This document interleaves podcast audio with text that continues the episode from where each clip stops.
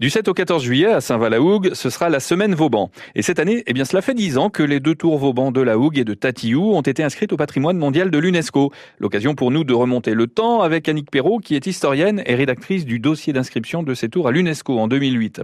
Alors c'est suite à la bataille navale de Barfleur en 1692, puis le repli de la flotte française, dont une partie sera détruite par les Anglo-Hollandais, que sera décidé par Louis XIV la construction de deux tours de défense à Saint-Va. Évidemment, c'est Vauban, ingénieur et architecte militaire, qui en est à l'origine. Euh, la construction débute en 1694. Euh, on commence par celle de la Hougue. C'est un ingénieur euh, de l'entourage de Vauban, Benjamin de Combe, qui va superviser l'ensemble. Mhm. Et la tour de la Hougue, elle, va commencer en 1695. Ces tours d'observation et de défense côtière, en fait, vont permettre d'être, sinon vraiment offensives, tout au moins défensives. Et euh, les Anglais ne tenteront plus jamais de débarquer. Les tours sont inscrites donc euh, à l'UNESCO.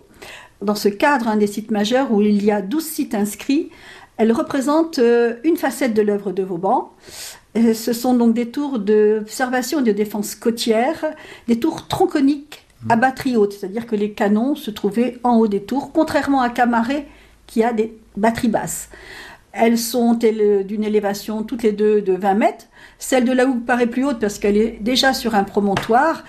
Et celle de Taillou est plus massive euh, parce qu'elle est beaucoup plus large. Elle est en première ligne.